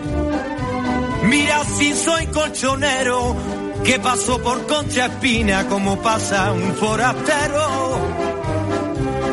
Como los indios ocupa, que acampan con su bandera y en la, y en la ribera del Pupa. Qué manera de aguantar qué manera de crecer, qué manera de sentir, qué manera de soñar, qué manera de aprender, qué manera de sufrir, qué manera de palmar, qué manera de vencer, qué manera de morir. Qué manera de jugarse en el derbi la Betis, que viva mi Atleti del Madrid. Viva mi Athletic de Madrid. Ahora, recién cuando decía qué manera de sufrir, no sé por qué pensaba en el partido con Holanda. Qué manera de sufrir. Ahí sí que se sufrió. Después como que fue to- todo tan diferente, ¿no? Con Croacia fue diferente, pero ya estamos sufriendo con anticipación para el domingo, porque ese es bravo en serio. Ay Dios, en épocas de mundial agradezco no ser fanática de ningún equipo Ah. de fútbol, porque digo, esto que, que los que no somos fanáticos de, de ningún equipo, Claro. ¿no? Lo- Eh, lo lo, vivimos cada cuatro años, pero vos que sos Claro. fanático, Yo soy hincha, digamos, hincha, no, no fanático, pero, pero, seguís, digamos, la... yo sigo independiente, eh, eh, últimamente menos por, por, por la- las pésimas campañas, pero si anda bien, sí, se sufre. se sufre de la misma manera. La, la última final que ganamos la vi en ra- la- fui a la cancha este y me vine de la cancha de la radio con mi hijo Juan este fue- no y la y la, la revancha la vi acá en la radio trabajando Adri Wow. sabe qué, qué tensión la misma que uno vive Claro, claro ujú. Y muchos me dicen este que siente mayor pasión todavía por el club eso no fanático fanático Sí. que por la selección ujú. pero bueno En tu caso, ahí. Depende, depende de qué estemos hablando. Yo ahora lo que siento es un deseo muy fuerte que creo que comparto con muchas millones de personas de que Messi salga campeón del mundo. Porque realmente es- sería la coronación de, de- de todo lo que hizo. ¿no? Vamos con otra canción que, que Sabina le dedica al fútbol. En este caso es una canción más actual, es de 2020, eh, mediados de ese año, año que quedará en la historia para siempre, porque fue el año de- del COVID, ¿no? De la pandemia, la cuarentena. En ese momento, pleno, crítico, absoluto de pandemia, eh, Joaquín Sabina se reúne a Leiva, a otro artista, y compusieron juntos una canción que fue dedicada también al Atlético de Madrid y a la hinchada, pero que también eh, está dedicada a todo el que tenga otra forma de entender la vida. Según Joaquín Sabina mismo explica, el tema se llama Partido a Partido. Es muy emotivo y dice así. aunque apenas queda un socavón junto al Manzanares y atascos en los bulevares de mi corazón. Los profetas de anteayer son gaviotas de alas rotas, muertas de sed, gatos sin botas. Al balcón de la soledad trepan los náufragos, malheridos de tanto remar contra el huracán.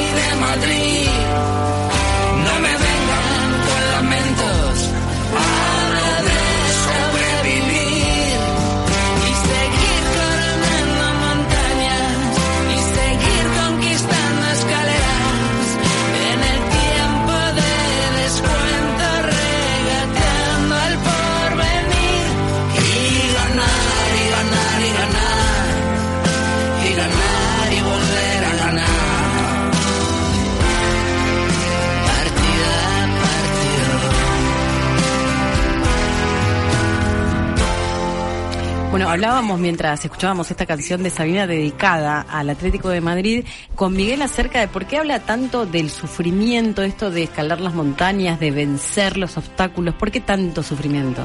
No, y yo te comentaba, Adri, porque a diferencia de River y Boca, que, mantienen una paridad, el, el Real Madrid históricamente siempre tuvo más, más títulos, más copas, eh, más victorias. Ahora, con Simeone como técnico en el, en el Atleti, la cosa se emparejó bastante.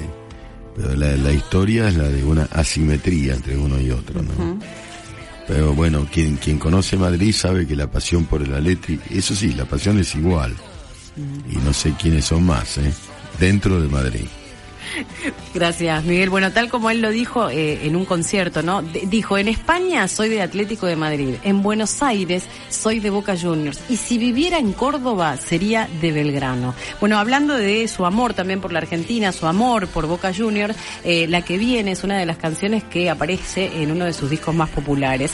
Hablamos de 19 días y 500 noches. eh, en esta canción bueno, hay un homenaje a Buenos Aires, pero también el testimonio, la narración de una historia de amor eh, con una joven bostera, con una hincha de boca. La canción se llama Dieguitos y no faldas.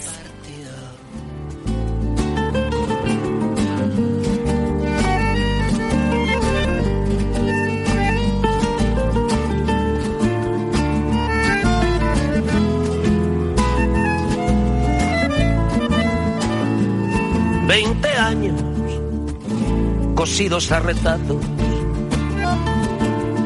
de urgencias, disimulos y rutinas. Veinte años cumplidos en mis brazos con la carne del alma de gallina. Veinte años de príncipes azules que se marchaban antes de llegar. Veinte tangos de Mansi en los baúles.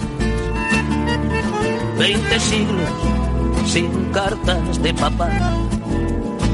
De González Catán en colectivo. A la cancha de boca por Laguna. va soñando, hoy ganamos el partido. La niña de los ojos de la luna, los muchachos de la doce más violentos. Cuando la jona en la bombonera le pide a la Virgen de los Vientos que le levante a Paula la pollera. Veinte años de mitos mal curados, dibujando dieguitos y mafaldas. Veinte vidas hubiera yo tardado en contar los lunares de su espalda. Le debo una canción y algunos besos que valen más que el oro del Perú. Sus huesos son sobrinos de mis huesos, sus lágrimas los clavos de mi cruz, de González Catán, el colectivo, a la cancha de boca por laguna. Va soñando, hoy ganamos el partido. La germo que me engaña con la luna, alguna vez le harán un monumento. Los de la barra brava. Seis minutos nos separan de las 10 de la noche y el momento, llegó el momento de darle la bienvenida al conde del 11, nuestro querido conde. ¿Cómo le va? ¿Cómo anda usted? Bien, ¿y usted qué cuenta de la vida? Hoy me miré el partido este de Marruecos con Francia. ¿Qué le pareció? Son buenos los franceses. ¿La ve difícil? ¿La ve complicada? En las apuestas está arriba Francia, Ujú. en las apuestas ¿Y internacionales. usted cómo la ve? Y que es probable que no sea fácil para nosotros. Por algo está más arriba Francia. Pero uno- uno- No, digo, su opinión personal acerca de si le parece que juega mejor, si le gusta. y son tienen tienen una, una, táctica. una delantera infernal. Los jugadores. Muy, muy rápidos son.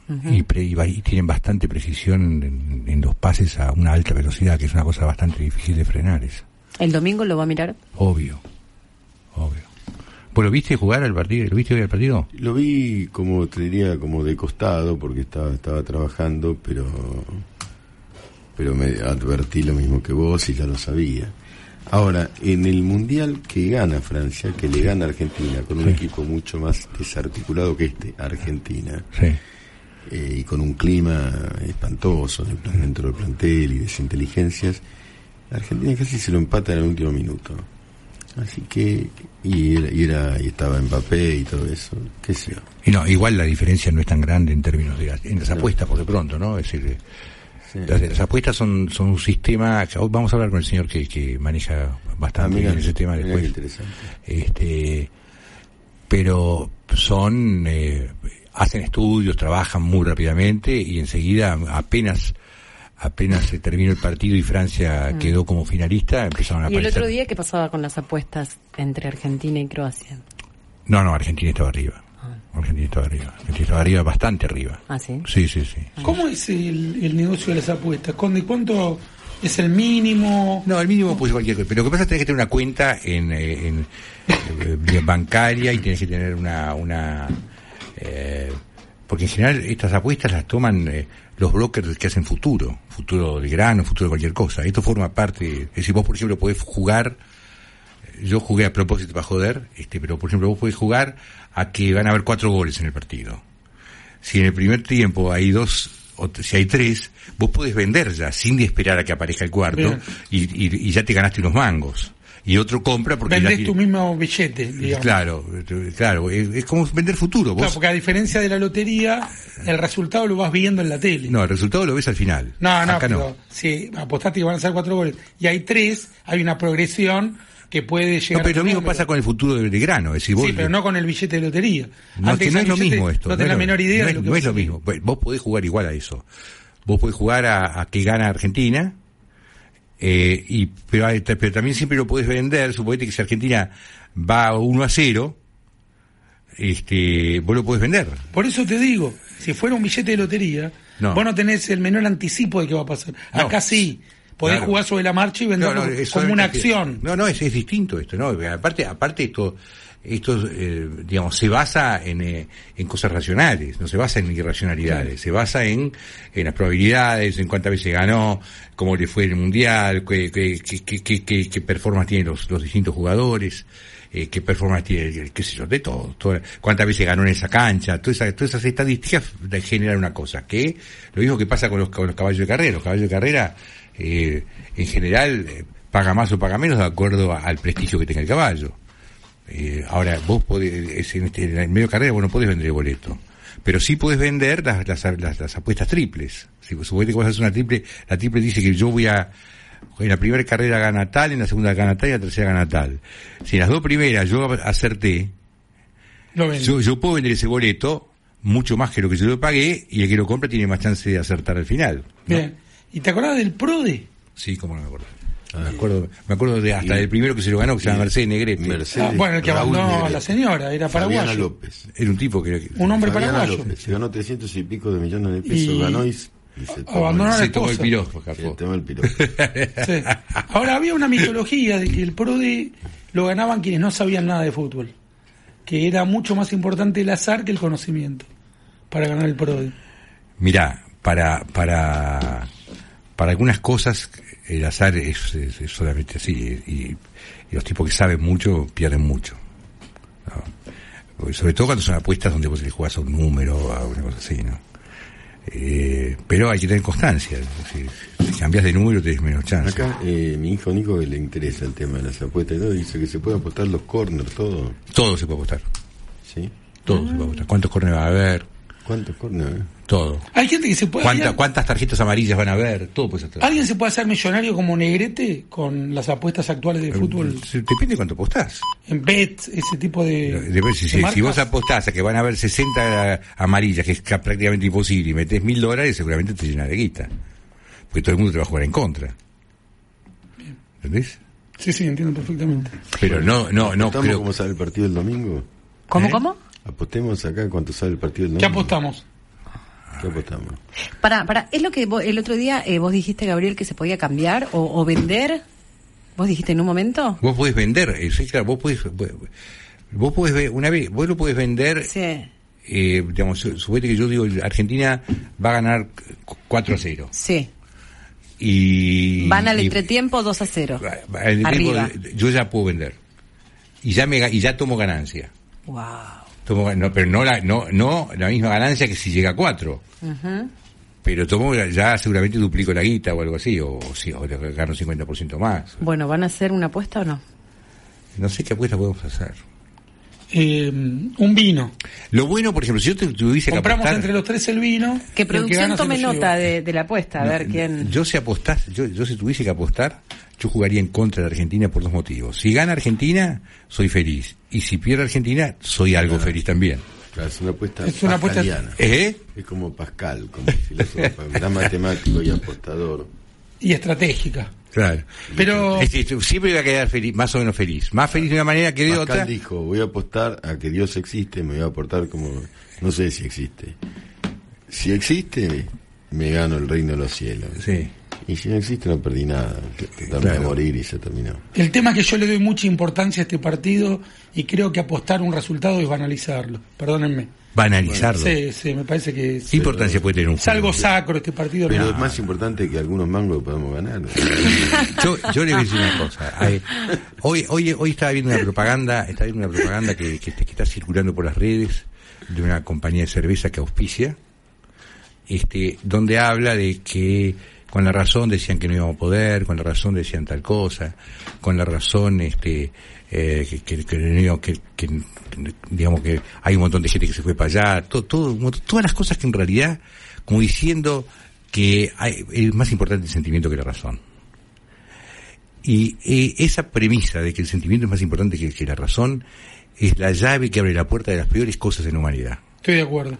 Es decir, que todo el, todo, todo el esfuerzo que nos convirtió en humanos fue las veces que nosotros, con la razón, pudimos frenar los impulsos de los afectos de, la- de, de- de- los deseos. Coincido, coincido. Eh, Y- eh, ¿Entendés? Entonces, y, y- y- y hacer una alabanza de la irracionalidad me parece un delirio, este, sobre todo en un país que vos fíjate, tiene se- se- 50% de pobreza. Es un país delirante. de- tiene ci- 50% de pobreza, una inflación galopante, la, la población enfrentada entre sí, salvo ahora por el partido, como nunca antes, y es el pa- país que más gente mandó a Qatar y, y uno de los que más lejos queda de Qatar. Es decir, porque si vos me decís que los turcos se fueron a Qatar, de que se toman un avión y llegan enseguida. De acá se han ido desde el principio del de, coso, más de 50.000 personas en un país que está quebrado. ¿Entendés que es un delirio lo que pasa en este país? Algo está mal. Y la gente no, no- no- no- creen que yo soy una, una antipatria que me chupa un huevo el fútbol. Y yo veo que algo está mal. ¿Cómo puede Ahora, ser yo eso? te digo una cosa. Sí. Vos, porque eh, eh, eh, acá hubo movidas eh, políticas, etcétera, que, que- que a mí me indignaron muchísimo. Puedes estar en contra del... Yo no, ¿eh? A mí me gusta el fútbol, sí, que sí. gana Argentina. Puedes estar en contra, podés querer que gane, este, qué sé yo, Marruecos. Marruecos Sí. o Brasil, Sí. ¿no? ¿Y cuál es el problema? Ninguno. No, Australia. no tendría que haber ningún problema. No sos una por, incluso por hasta por razones este si querés racionales Sí. no no no no quisieron No, no, yo quiero que gane Argentina, no es eso el punto. ¿no? yo quiero que gane Argentina Sí. y yo quiero que gane pero a ver lo voy a decir de frente eh, al- Manteca. decía Clarín y La Nación que, Ah, eh, sí. alguien tuiteó Sí. y alguien que en Clarín se caracterizaba por ser la más alcahueta de todas las Sí. personas Ya me imagino quién es, sí. eh, no ju- vi el eh, jugamos contra Croacia, Sí. contra Clarín y contra la Nación. ¿Pero qué te pasa? ¿Cómo vas a decir eso? ¿Qué, qué, quién dijo? ¿Cuál es la racionalidad de eso? ¿Qué es esa burda cosa? Bueno, pero también no que- quisieron si- instalar mira, yo- que yo el expresidente Si era mufa en algún momento, no Claro, se quiso decir es, eso. Es la misma estupidez, es la cámpora, es O una sea, bajada de la cámpora, que algunos... Ujú. que algunos Bueno, te, te voy a contar una cosa, te voy a contar una cosa que te va a sacar de risa. Yo siempre tuve la sospecha de que esta irracionalidad, eh, que empieza con una especie de, de exceso de valor del sentimiento por encima de la razón, Sí. Eh, funcionaba demasiado fácil en Argentina. Entonces en un momento agarré ni más ni menos que la declaración de principios del Ku Klux Klan. Sí. Le saqué cualquier alusión al, plan, al clan Y o te- a la raza o a la cosa y se lo mostré a todos los rockeros amigos míos y todos estaban estaban de acuerdo. Traje justamente por si tenía esta conversación, que en realidad este, la tengo acá, una- un párrafo. No creemos que ser emocional e instintivo, más que fríamente intelectual, construye una debilidad, constituye una debilidad. Toda acción arranca de la emoción más que del raciocinio. Nuestras emociones e instintos que la fundamentan han sido dados durante miles de años y mucho más que la razón tienen su lugar en el cerebro humano. Son el producto destilado de la experiencia y siguen operando mucho más seguro y rápidamente que lo que la razón puede hacerlo. Durante siglos, quienes la han obedecido han vivido y llevado adelante la raza, acá lo pongo ya con- como, como dice, eh, y quienes fueron débiles o no las obedecieron han muerto. Nuestras convicciones no son para argumentar, como no es el amor, no lo es el amor por nuestros hijos. Esto es el Ku Klux Klan. Una cosa, Gabriel, Eh, con se lo entiende cual, lo que- se entiende por lo lo cual que- coincido. por supuesto. El otro día hablábamos con Winiaski de nuestra desconfianza por la condición humana. Sí, Y lo que hay que reconocer tristemente es que nuestras efusiones sí. no suelen tender al bien. De hecho, las efusiones que tienden al bien son excepcionales. Nuestras pasiones suelen tender a la malignidad, Perdón, pero- a la ambición. Pero las Por violaciones en las la guerras, las violaciones, es decir, yo hago lo que quiero, lo que, lo que- lo que- las violaciones en las guerras, este, todas las, las- las peores cosas de la humanidad vienen de, de- de- de- no tener un filtro con el sentimiento, es decir, no frenar el sentimiento y todo el esfuerzo para convertirnos en huma- seres humanos, lo que nos hizo diferentes, es justamente poder frenar esos instintos y poder frenar esos sentimientos por momentos en aras de una intelectualización. Entonces hacer una propaganda, como hace esta compañía de cerveza, alabando este, el sentimiento por encima de la razón, me parece un delirio. No la vi, la, la De- publicidad. de- se la mando, porque no voy a decirla como propaganda, porque tampoco Claro. podría estar ¿Pero en qué consiste la publicidad? en, en hacer una alabanza de que nosotros apostamos, apostamos al sentimiento en contra de la razón. Y, y nos fue bien. Por supuesto que el sentimiento además es el origen de muchos pensamientos, de muchas genialidades. Yo no estoy negando el sentimiento. El asunto es que hay que medirlo, hay que cuidarlo, hay que filtrarlo si hace falta, ¿no? este, hay gente que ha matado por eso, hay gente que ha matado a, este, de por celos, y- digamos, vos tenés que poder frenar el sentimiento, ¿no? Pero bueno, Qué que- suerte, qué suerte que lo tenemos, Conde. Nos estamos despidiendo, bajando la persiana. Hasta mañana, si Dios quiere, a las 8 de la noche, ¿no? Nos volvemos a reencontrar con Miguel Wiñaski, por supuesto. con Jorge. ¿Usted se va a la fiesta de la radio ahora? ¿Cuándo? ¿Es hoy la fiesta de la radio? Sí, ¿por? Pregunto si va a ir. Ah, después le digo.